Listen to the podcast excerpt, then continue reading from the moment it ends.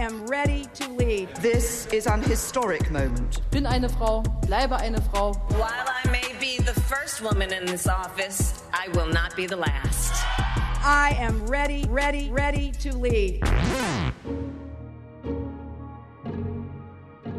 Willkommen zu einer neuen Folge von Weltbewegend, dem Podcast von RBB Kultur über Spitzenpolitikerinnen weltweit und über Female Leadership. Wir schauen uns in dieser Episode mal an, wie die Macht im Doppelpack funktioniert. Wenn Frauen also Teil eines Politikpaares sind, zum Beispiel als First Ladies.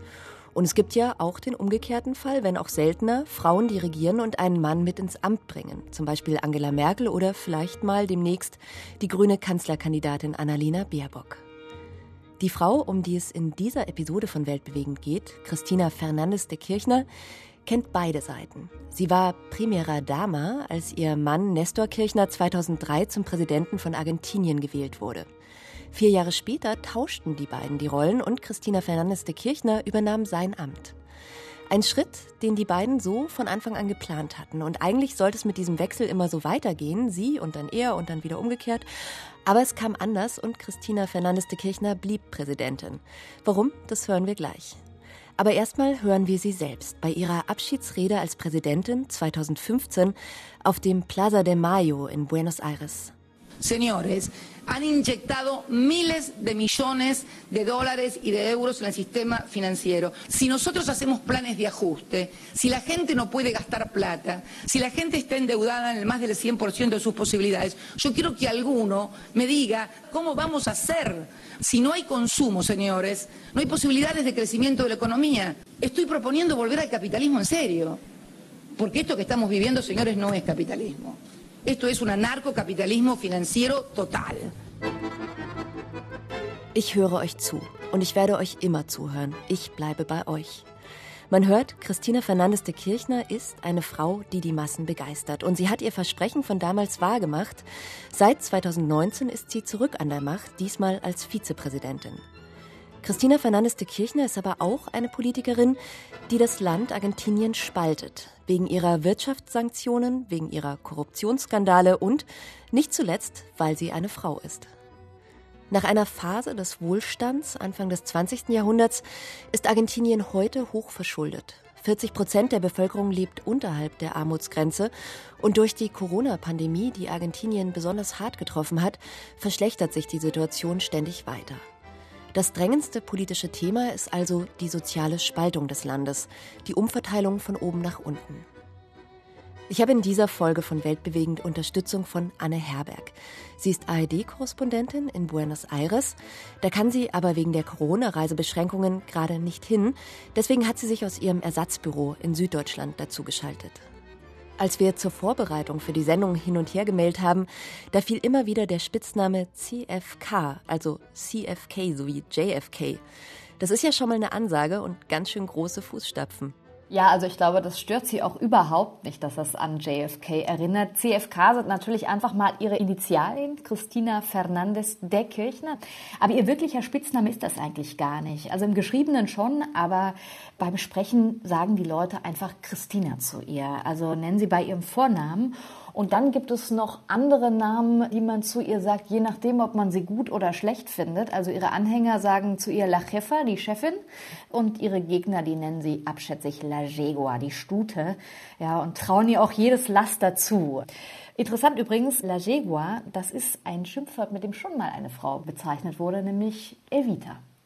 Genau, auch hier nur der Vorname. Dahinter steckt Eva Perron, kennen die Älteren von uns als Musical und auch als Film, gespielt von Madonna. Genau, die war eigentlich vor Christina Fernandes die Kirchner die wichtigste Frauenfigur in der argentinischen Politik, oder? Absolut. Die spielt natürlich auch nach wie vor eine riesengroße Rolle. Es gibt ein riesen Wandbild in Buenos Aires an der Hauptverkehrsader 9 de Julio von Evita. Der Unterschied ist natürlich, sie hatte nie ein politisches Amt inne. Christina wurde zweimal zur Präsidentin gewählt. Sie ist Juristin, war Senatorin etc. Also die hat eine politische Karriere. Evita war im Grunde eine Schauspielerin, hat dann den General Perón geheiratet und hat da irgendwie auch ihre Rolle dann gefunden. Und da gibt es natürlich dann jetzt schon Parallelen. Und Christina inszeniert das auch bewusst. Also sie sucht auch diese Parallele zu Evita. Sie inszenieren sich ja beide so ein bisschen als die, ja, der Engel der Unterdrückten, Christina, die Präsidentin des Volkes. Sie haben beide, sind absolute Profis und Naturtalente, was die Diskursfähigkeit angeht. Also haben dann unglaubliches Charisma, wenn die auf der Bühne stehen, legen großes Wert aufs Outfit und, und ich glaube, das ist auch so ein ganz, ganz wichtiger Punkt, sie polarisieren ungemein. Ist denn diese Polarisierung auch ein Merkmal des Peronismus? Den muss man ja, glaube ich, an der Stelle mal erklären. Der funktioniert ja ganz anders als dieses Parteienschema, was wir in Deutschland kennen, also links, Mitte, rechts. Da ist ja der Personenkult schon so ein bisschen im Titel angelegt. Also Peronismus heißt nach Eva und Juan Perón. Ja, das gehört auf jeden Fall dazu. Aber ich habe jetzt ein bisschen Angst, weil den Peronismus zu erklären, das ist immer so die Riesenaufgabe. Das ist so kompliziert. Das gehört ja schon zum Selbstverständnis der Peronisten, dass sie eigentlich stolz darauf sind, dass das gar nicht zu erklären ist. Aber gut, wir versuchen es mal. Es ist auf der einen Seite eine Partei, es ist eine Bewegung, aber es hat auch ganz viel mit Gefühl mit Emotionen zu tun. Eben weil da so ein riesen mythisches Konstrukt auch damit verbunden ist, das natürlich mit dieser Geschichte zusammenhängt und auch ganz, ganz stark mit dieser Person Evita. Und dazu kommt, das ist eben auch nochmal wichtig, dass als der Peronismus dann gestürzt wurde, als Peron gestürzt wurde, dann wurde der verboten da kam dann eben auch nochmal diese Polarisierung raus. Also Peronismus ist eigentlich gar nicht ohne die Antipode mhm. Antiperonismus mhm. zu denken. Es ist eigentlich es ist ein bisschen wie eine, ja, wie so eine politische Religion. Ich glaube, man kann so ein bisschen, kann man das schon sagen. Ich habe mir das überlegt, ob ich das Wort verwende, aber das hat schon ein bisschen was zu tun. Und wenn man sich so Wahlkampfveranstaltungen mal, also typische Auftritte von den Peronisten anhört, dann hat das auch manchmal so was von, naja, Gottesdienst sage ich jetzt nicht, aber es ist wenigstens eine Inszenierung. Also das hat so eine richtige Choreografie, das ist so ein Zwiegespräch zwischen da oben und den Massen und ja, vielleicht hören wir einfach mal rein. Yo les voy a pedir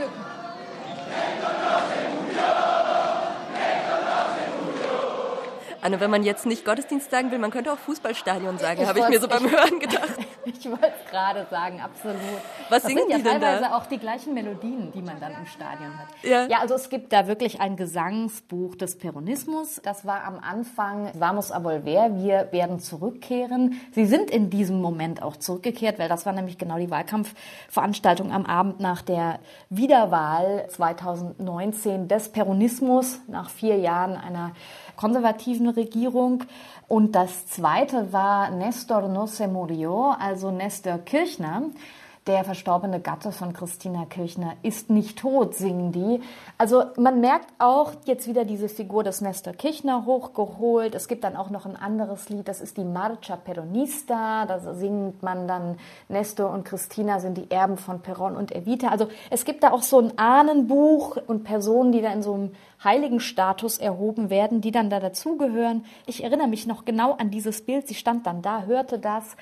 Dann sagte sie, oh Gott, legte sich das Hand aufs Herz, äh, dass ich an diesem Datum so glücklich sein würde, weil der Tag der Wiederwahl fiel genau auf den Todestag ihres Ehemannes Nestor Kirchner. Das war natürlich dann auch hochsymbolisch.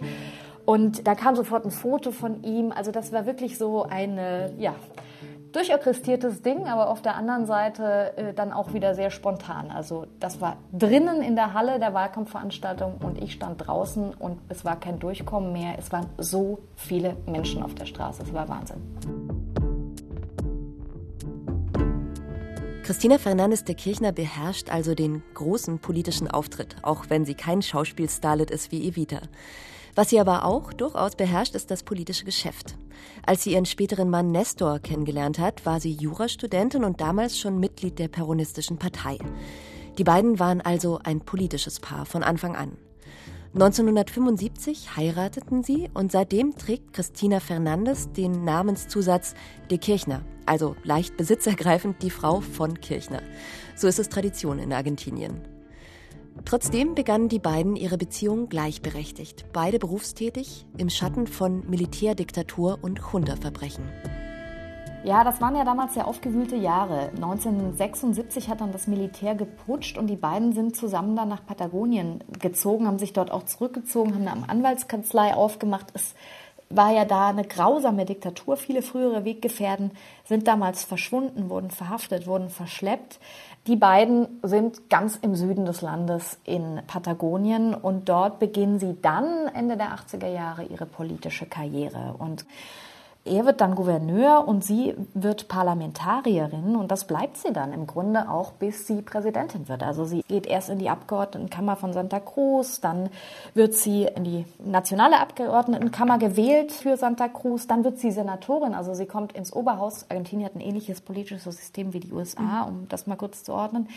Und sie bleibt dann Senatorin, ist Senatorin, als ihr Mann an die Macht kommt, als er zum Präsidenten gewählt wird und switcht dann in seiner Amtszeit, wird sie dann erneut zur Senatorin zum dritten Mal gewählt, aber dann für die Provinz Buenos Aires. Und das ist die bevölkerungsreichste Provinz Argentiniens. Da lebt eigentlich jeder dritte Argentinier. Also das ist eine ziemliche Machtposition, die sie da auch schon innehatte. Es gibt ja dieses Klischee, dass First Ladies so die Trittbrettfahrerin bei ihren Männern sind und vielleicht machen sie dann auch nochmal politische Karriere, aber immer mehr so vermittelt durch den Mann. Aber das klingt ja bei ihr ganz anders. Also die war ja dann auf jeden Fall eine Vollblutpolitikerin.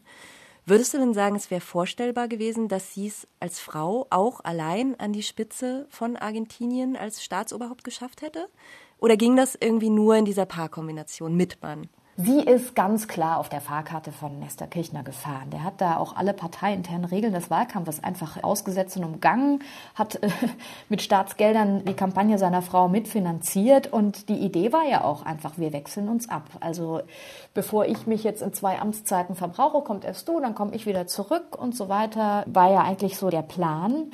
Aber auf der anderen Seite muss man sagen, in Lateinamerika war damals so eine Umbruchs-, so eine Aufbruchsstimmung Anfang der Jahrtausende, Emanzipationsstimmung und äh, Neuanfang. Und es kamen ja dann noch andere Frauen an die Macht. Michelle Bachelet in Chile, Dilma Rousseff in Brasilien. Also da war sie auch nicht die Einzige in der Zeit dieser Plan, den Sie ursprünglich hatten, Sie und Ihr Mann, also das liegt daran, dass man nach zwei Amtszeiten wäre man unwählbar gewesen. So ist das System da. Absolut. Mhm. Und die Idee war sozusagen einmal du, einmal ich und dann wechseln wir uns in alle Ewigkeit so weiter ab. Das war der Plan. Genau, das ja. war der Plan. Genau. Das muss man schon so sagen. Und das ging ja dann schief, beziehungsweise daraus wurde nichts, weil er sehr früh verstorben ist. Er ist dann in ihrer ersten Amtszeit, zum Ende ihrer ersten Amtszeit, ist er verstorben. Deswegen wurden es dann bei ihr doch zwei Amtszeiten. Aber schauen wir vielleicht nochmal auf diesen Rollenwechsel, weil das ist ja für uns in Deutschland ist es ja unvorstellbar. Also es wäre ja wie Frau Merkel und dann Herr Sauer und dann wieder Frau Merkel. Also wie hat denn dieser Rollenwechsel genau funktioniert, als dann Christina Fernandes de Kirchner 2007 als Präsidentin gewählt wurde? Mhm. Haben die sich dann auch als Paar verändert oder waren sie vorher ein Paar und nachher ein Paar und es hat sich eigentlich nichts geändert? Also ich äh, habe die immer schon so als Doppelpack wahrgenommen, was man ja bei Herrn Sauer, den kennen wir ja im Grunde eigentlich gar nicht. Das war ganz anders. Also Christina war ja schon immer präsent. Sie war dann auch als First Lady, obwohl sie da Senatorin ja auch war, dann auch als First Lady präsent. Sie fällt ja auch auf mit ihren taillierten Kostümen, ihren High Heels, ihren Louis Vuitton Taschen. Also als sie dann selber Präsidentin wurde, hat er sich überhaupt nicht im Hintergrund gehalten. Er war ja weiterhin der Nestor Kirchner, der Vorsitzende der PJ, der Peronistischen Partei, Justizialistische Partei heißt die offiziell. Und er hat da auch mal mitgemischt.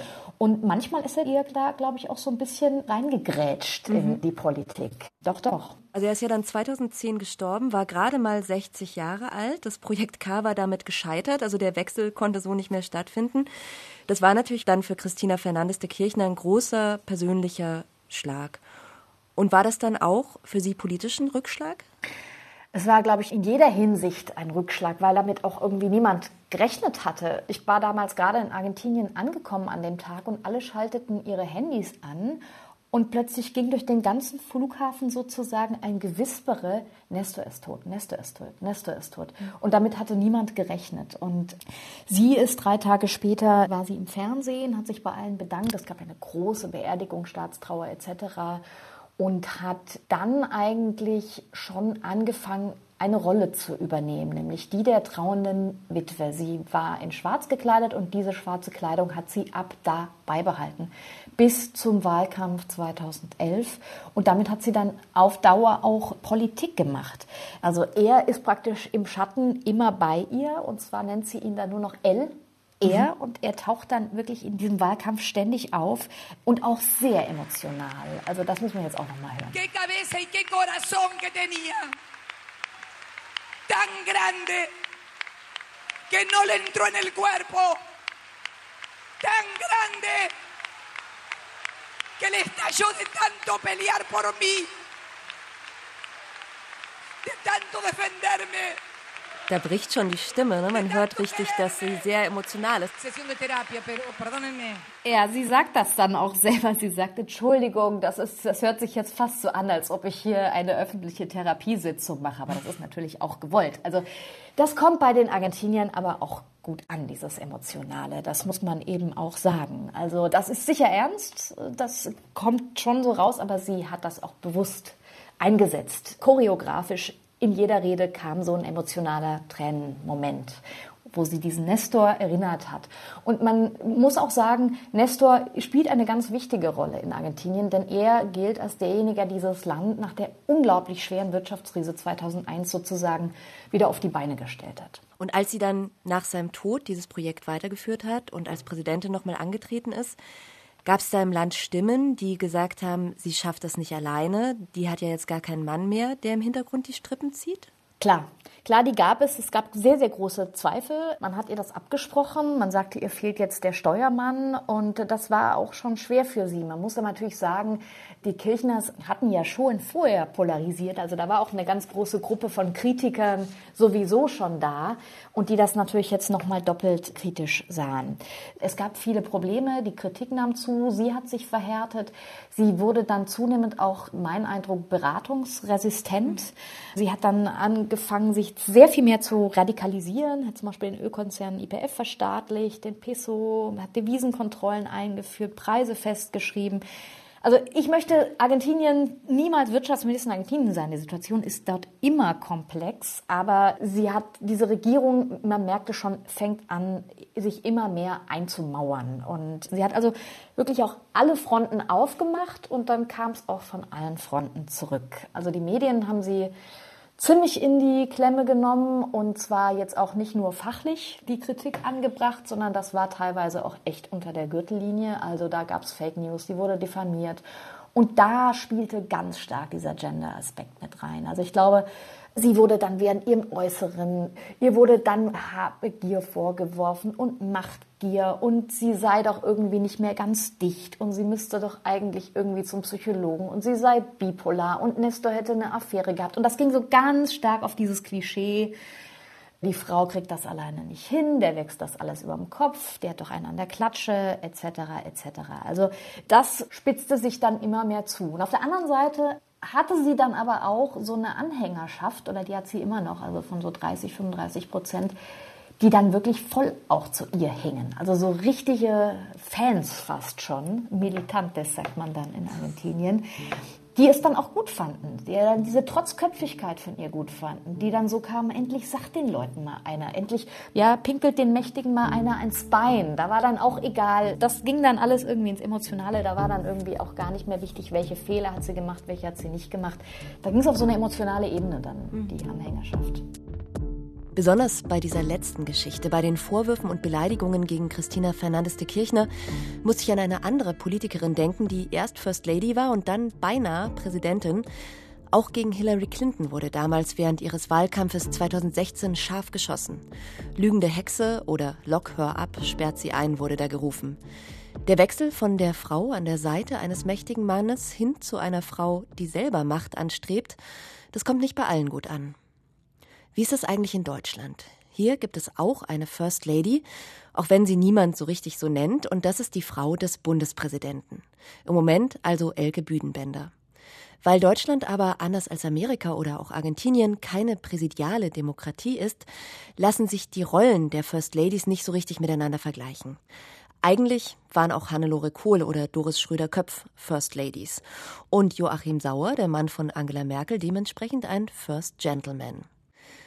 Das Spannende an all diesen Rollen ist, First Ladies stehen im Rampenlicht, sie haben Macht, aber eine Macht, die nicht auf Wählerstimmen beruht. Und all diese Frauen waren viel mehr als einfach nur Anhängsel ihrer mächtigen Männer. Das hat die Historikerin Heike Specht sehr eindrucksvoll gezeigt in ihrem Buch Ihre Seite der Geschichte Deutschland und seine First Ladies von 1949 bis heute. Ich habe Heike Specht für diese Folge von Weltbewegend in Zürich erreicht und begonnen haben wir unser Gespräch mit der ersten First Lady, die Deutschland jemals hatte. Elli Heuss-Knapp, die Ehefrau von Theodor Heuss, der 1949 Bundespräsident wurde. Elli Heuss-Knapp hat das Müttergenesungswerk gegründet und auch sonst hat sie ganz schön viel vorgelegt in Sachen gleichberechtigte politische Partnerschaft.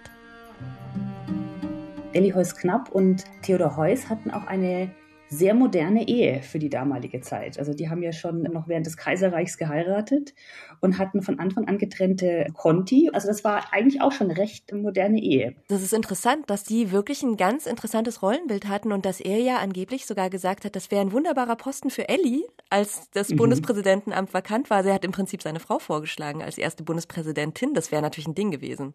Eben, Elli Heuss-Knapp war selber Politikerin. Sie hatte schon 1918 eben fürs Frauenwahlrecht gekämpft und wollte eigentlich auch in die Nationalversammlung gewählt werden, hat es aber damals nicht geschafft, saß aber nach dem Zweiten Weltkrieg im baden-württembergischen Landtag. Also sie hat dann auch für ihren Mann, als dann klar war, der wird Kandidat, hat sie ihren Landtagssitz aufgegeben und sie war schon Powerhouse, das muss man sagen. Und die beiden waren Power Couple. Die haben das wirklich zusammen als ihr gemeinsames Ding gesehen und in der Familie Heuss hat man auch scherzhaft eben von dem Tag, als Theodor Heuss Präsident wurde, von dem Tag von Ellichens Machtergreifung gesprochen. Und dann kam aber diese Phase der Retraditionalisierung im Wirtschaftswunder. Dann war First Lady mehr so eine Sache Damenprogramm und Staatsempfänge. Da war dann nicht mehr viel mit politischer Macht, oder doch? Also das kann man, glaube ich, so einfach nicht sagen. Es kam immer ganz, ganz stark auf die Persönlichkeiten der Frauen an. Also eine Veronika Carstens, die von Anfang an klar gemacht hat, ich bin in erster Linie Ärztin und ich mache euch am Wochenende ein paar Termine, aber ich habe meine Praxis nebenher. Das war bisher die einzige First Lady, die weitergearbeitet hat, während ihr Mann Bundespräsident war selbst ja heute noch. Ne? Elke Bühnenbender lässt ja ihren Posten als Richterin ruhen. Also es kommt sehr, sehr stark auf die jeweilige Persönlichkeit der Frau an, wie sie das interpretiert hat. Das ist in Deutschland wirklich, lässt das sehr, sehr viel Freiraum für die jeweilige Frau. Bis jetzt gab es ja keinen Mann leider, kommt vielleicht hoffentlich bald mal, wie diese Person diese Rolle interpretiert. Weil die Rolle an sich ja nicht so richtig verfassungsmäßig definiert ist weil das Grundgesetz sieht die Gattin des Bundespräsidenten nicht vor. Genau. Das gibt es nicht. Es gibt natürlich weltweit immer Pendants. Das heißt, wenn dann der Bundespräsident und künftig vielleicht auch mal die Bundespräsidentin eingeladen ist zu Staatsempfängen, dann bringt man üblicherweise den Partner oder die Partnerin mit. Das heißt, deswegen haben diese Frauen das natürlich trotzdem immer gemacht und die eine eben stärker als die andere. Und alle haben aber eigentlich erkannt, dass das eine Zeit ist, wo sich so ein Zeitfenster öffnet, wo sie quasi Themen, Anliegen, die ihnen wichtig sind, auf die Agenda setzen können. Am engagiertesten und am dezidiertesten und durchsetzungsstärksten hat das wahrscheinlich die Mildred Scheel dann gemacht, ja, die wirklich gesagt hat, ich bin Ärztin, ich kann nicht mehr als Ärztin arbeiten, aber ich sage jetzt dem Krebs den Kampf an und ich nutze diese Gelegenheit, die ich habe, diese Plattform, die ich jetzt habe und setze das jetzt durch. Und das hat sie ja also sehr, sehr erfolgreich gemacht. Und bis heute ist die Deutsche Krebshilfe ja eine der wichtigsten Stiftungen in Deutschland. Also du würdest sagen, auf jeden Fall eine Machtposition. Ich glaube, Christina Rau hat es abgeleitete Autorität genannt.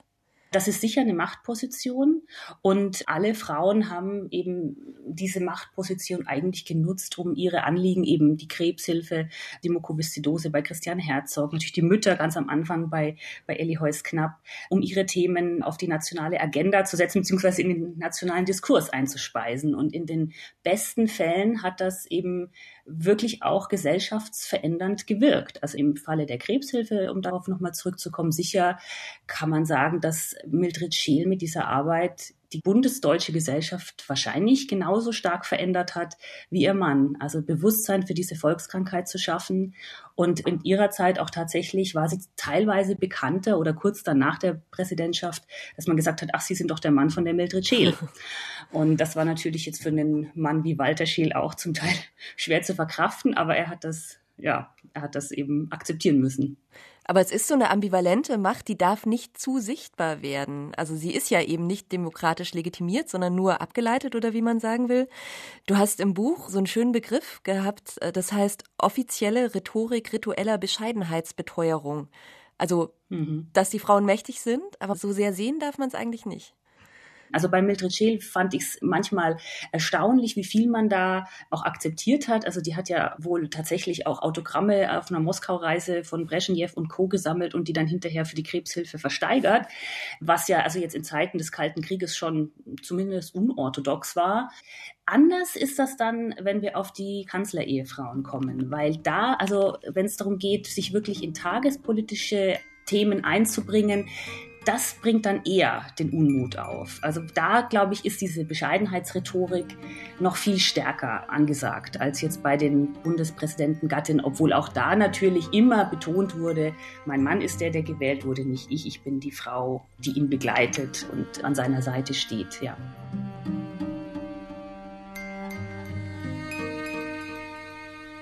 Wenn man eine Stellenanzeige für First Ladies in Deutschland schreiben würde, müsste da eigentlich stehen, wir bieten eine Position mit viel Gestaltungsspielraum, aber leider ohne Bezahlung. Bescheidenheit und tadelloses Benehmen setzen wir selbstverständlich voraus.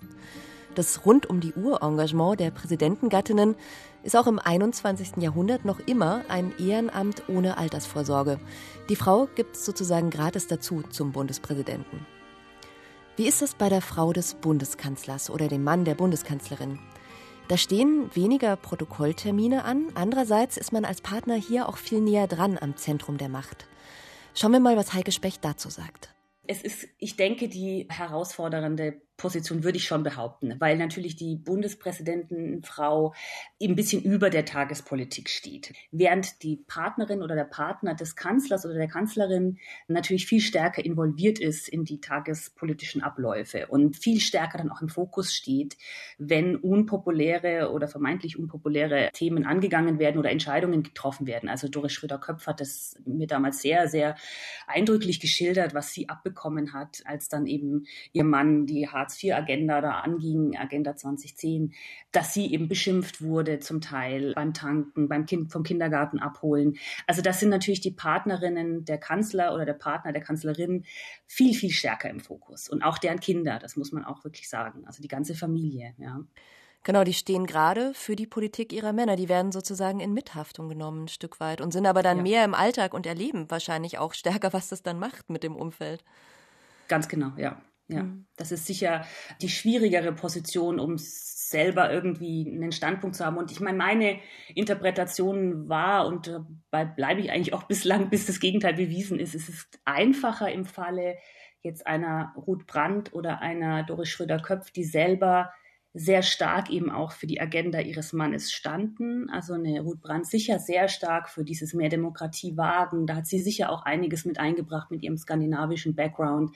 Und da hat sie, glaube ich, Anfeindungen dann auch leichter ertragen, als jetzt im Falle zum Beispiel einer Hannelore Kohl, die einfach weniger politisch war. Also die stand sicher auch wie eine Eins hinter ihrem Mann natürlich und hinter dessen Politik, aber die jetzt selber kein so stark politischer Mensch war, wie jetzt dann zum Beispiel ihre Nachfolgerin, die Doris Schröder-Köpf, die selber wirklich eigentlich eine Politikerin ist. Sie ist ja jetzt auch in die Politik gegangen und die selber wahrscheinlich stärker rot-grün war, als ihr Mann rot-grün war. Ja, also sie stand voll hinter diesem Projekt und hat dann eben auch die Anfeindungen, die es gab, das hat sie mitgetragen, wahrscheinlich leichter, weil sie da auch voll und ganz dahinter stand und das auch wirklich als ein ganz wichtiges gesellschaftliches und politisches Anliegen gesehen hat. Das würde ich schon behaupten, ja. Und jetzt der Nachfolger von Doris Schröder-Köpf, also der Mann von Angela Merkel, Joachim Sauer. Mhm. Der, ja, man weiß es nicht so richtig, ne? Man kriegt wenig, wenig von ihm mit. Aber ich würde jetzt mal meinen, der ist eher kein politischer Überzeugungstäter, der die Agenda seiner Frau überzeugt mitträgt, oder doch? Wir wissen es einfach nicht. Er scheint, das gibt es Hinweise, doch sehr stark auch ein Sparringspartner für sie zu sein, einer, mit dem sie sich sehr stark austauscht.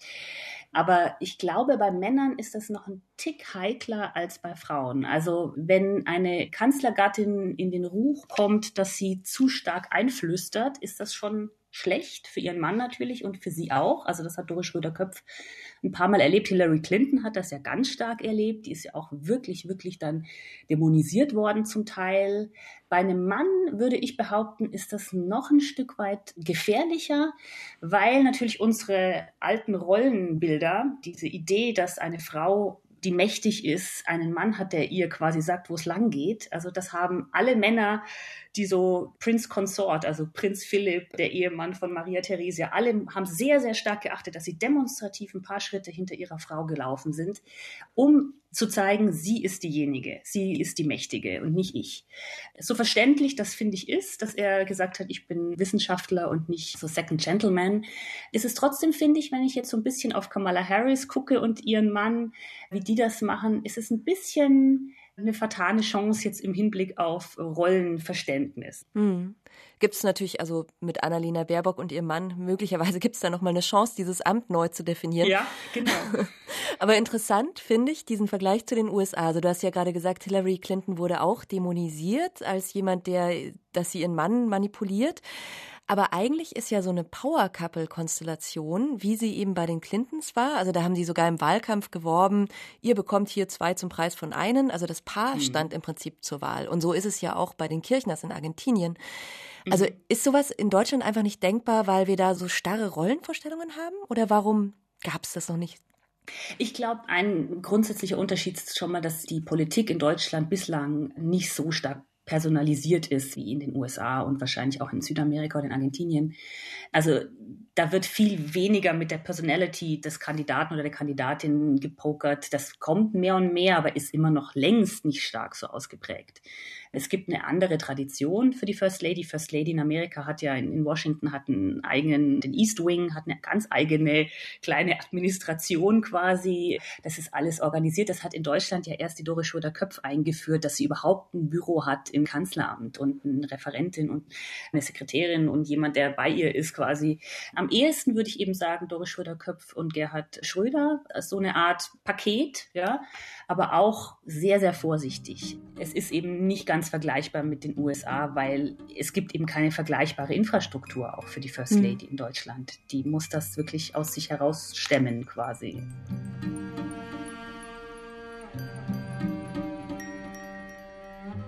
Wenn ihr mehr wissen wollt über diese ganz besondere Form von weiblicher Macht, dann empfehle ich euch sehr das Buch von Heike Specht. Es heißt Ihre Seite der Macht. Sie hat darin übrigens nicht nur über Politpaare in Westdeutschland und dem wiedervereinigten Deutschland geschrieben, sondern sie schreibt auch über das Ehepaar, das die DDR geprägt hat, Margot und Erich Honecker. Das wäre nochmal eine Podcast-Folge für sich. Kommen wir nach diesem Ausflug in die deutsche Geschichte und Gegenwart wieder zurück zu der Politikerin, die im Zentrum dieser Folge von Weltbewegend steht, Christina Fernandes de Kirchner. Die hat, wie wir vorhin gehört haben, eine echte Wandlung durchgemacht. Von der First Lady und dann später First Witwe zur mächtigsten Frau in Argentinien.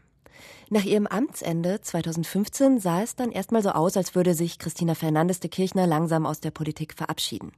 Sie war da schon über 60, hatte alles erreicht, zeigte sich auf Twitter als begeisterte Oma. Aber Überraschung, 2019 kehrte Christina Fernandes de Kirchner zurück in die Politik.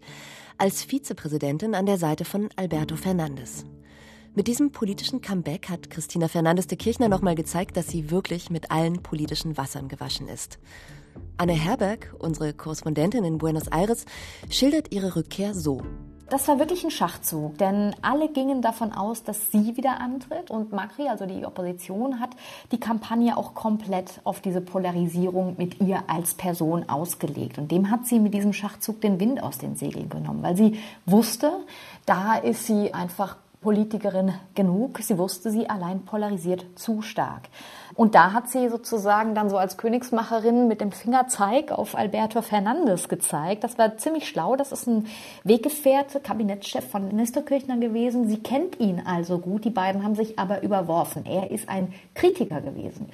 Und dass die sich jetzt wieder zusammengefunden haben, das ist auch ja sehr pyronistisch, muss man sagen, um da eine Machtbasis aufzubauen, das war sehr schlau und das hat funktioniert. Und bei ihrer Buchvorstellung, sie hat ja auch dann ihre Memoiren veröffentlicht, so ein Rückblick auf diese ganze Zeit mit Nestor Kirchner, die hat sie dann kurz vor dem Wahlkampf vorgestellt. Das war eigentlich die Kampagne, getarnt als Buch, als Vorlesekampagne.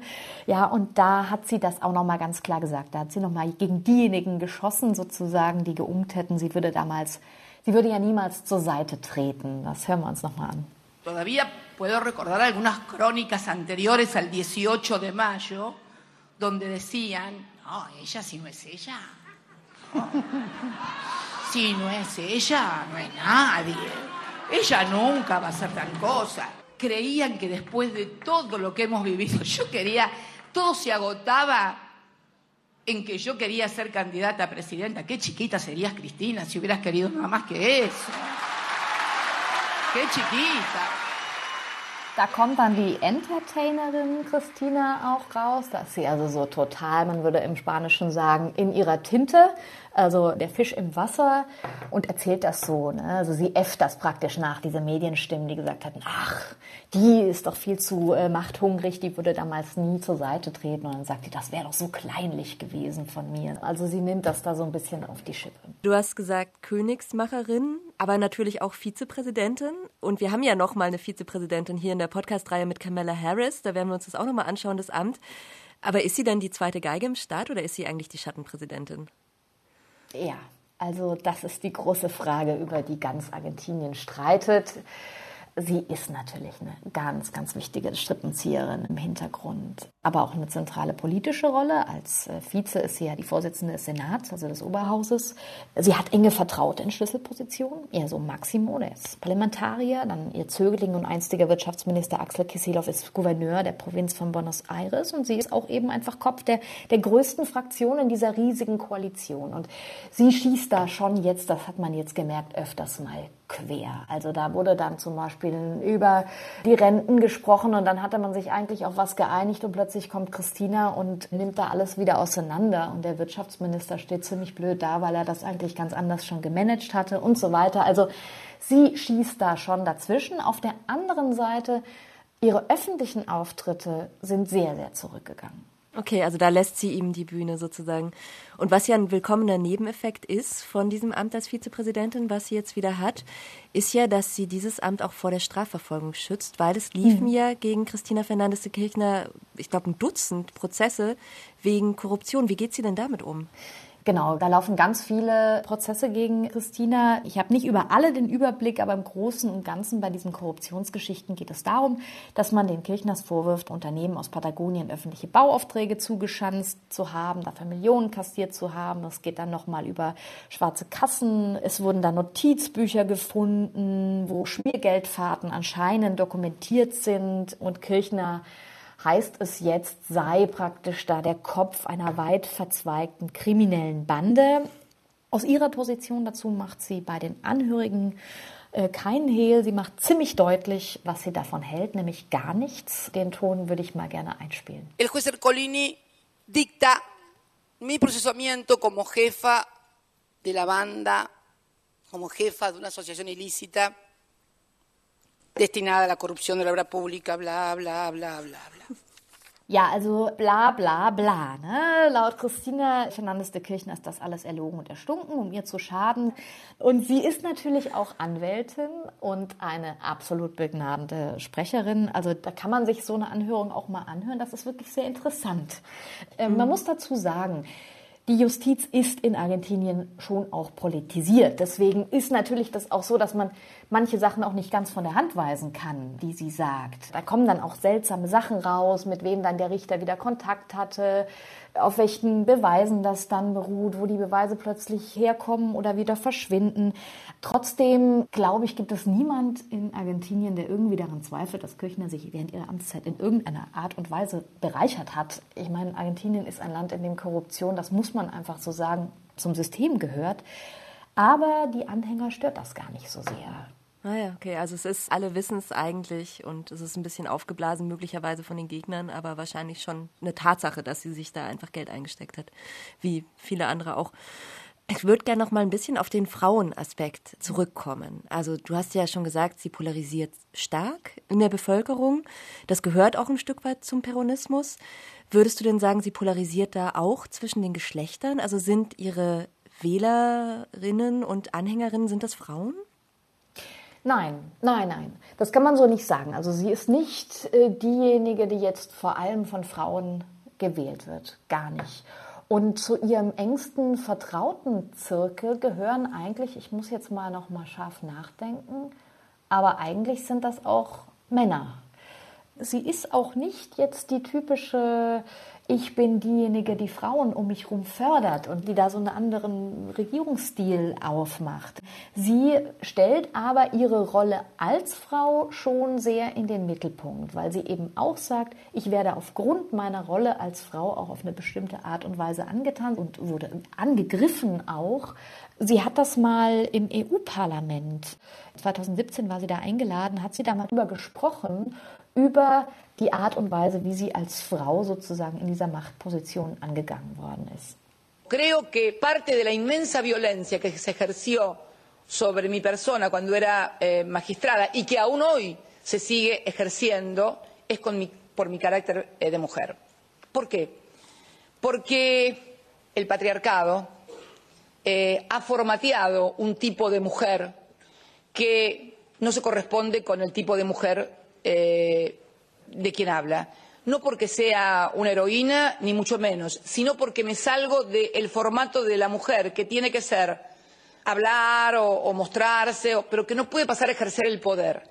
No se tolera a una mujer con formas de mujer, que se peine como mujer, que se pinte como mujer, que se ponga tacos de aguja eh, o que use pantalones ajustados, que además se atreva, después de todo eso, a tomar decisiones, a dar órdenes y ejercer el poder. Esto es lo que yo realmente siento. Ich finde das einen ganz interessanten Punkt, den sie da anspricht. Dann sie sagt, also es wird nicht toleriert, dass eine Frau, die sich auch ja, weiblich gibt, weiblich kleidet, also sie spricht von äh, spitzhackigen Schuhen, von eben ihren Röcken, von der starken Schminke, die sie ja auch stets benutzt, die dann eben auch noch als eine politische Entscheidungsträgerin auftritt und da eben einfach auch dann, sie sagt dar órdenes, das heißt Befehle gibt in dem Sinne. Und es stimmt natürlich schon, dass sie als Frau eine ganz andere Präsidentinnenfigur war als ihre Nachbarn Dilma Rousseff, Michelle Bachelet und natürlich Angela Merkel, die immer alle in diesen Hosenanzügen mhm. auftreten.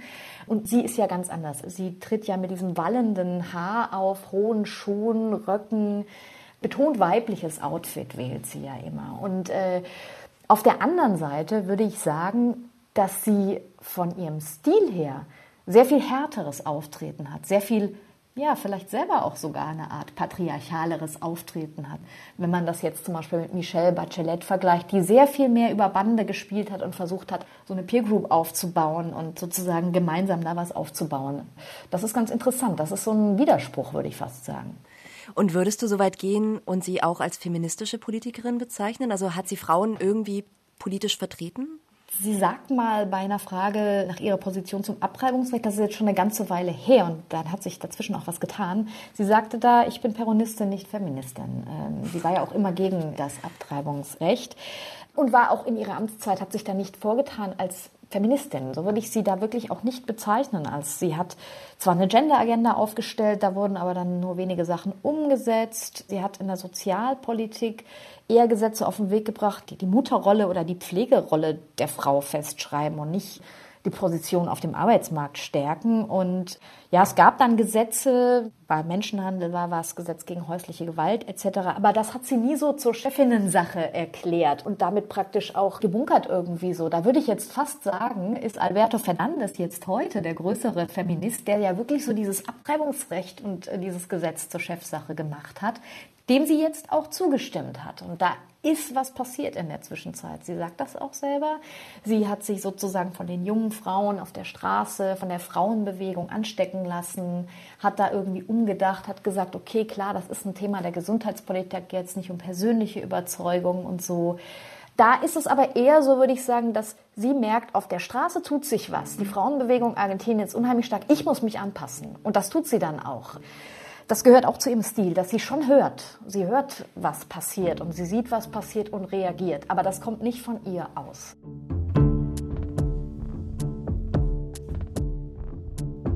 Ich habe Christina Fernandes de Kirchner in dieser Folge kennengelernt als eine Frau, die das Machtspiel der Männer nach ihren eigenen Regeln spielt. Sie weigert sich zum Beispiel optisch zum Neutrum zu werden, sondern inszeniert sich fast überweiblich. Und gleichzeitig entspricht sie so gar nicht dem, was Politikerinnen oft als Geschlechterklischee attestiert wird. Sie ist nämlich nicht vermittelnd und nicht konsensorientiert, sondern sie polarisiert. Und Feministin ist sie vor allem dann, wenn es sich mit Blick auf die politischen Mehrheiten lohnt. Das war Weltbewegend, der Podcast über Frauen und Macht von RBB Kultur. Wir freuen uns über Lob oder Verbesserungsvorschläge unter weltbewegend.rbbkultur.de. In der nächsten Folge von Weltbewegend schauen wir auf eine ebenfalls sehr umstrittene Politikerin auf einem anderen Kontinent. Es geht um Aung San Suu Kyi, die Regierungschefin von Myanmar. Die steht ja aktuell wieder unter Hausarrest. Sie ist seit dem Friedensnobelpreis von 1991 ein richtiger Polit-Popstar. U2 hat sogar ein Lied über sie geschrieben. Aber sie ist ein Idol mit Schattenseiten. Zu dem Massenmord an der Minderheit der Rohingya hat Aung San Suu Kyi lange geschwiegen, womöglich zu lange. Mehr dazu in der nächsten Folge von Weltbewegend. Immer auf dem Laufenden bleibt ihr, wenn ihr unseren Podcast abonniert. Das geht kostenlos in der ARD-Audiothek oder wo immer ihr eure Podcasts hört. Producer dieses Podcasts war mein Kollege Roman Neumann. Ich bin Franziska Walser. Tschüss, bis zur nächsten Folge.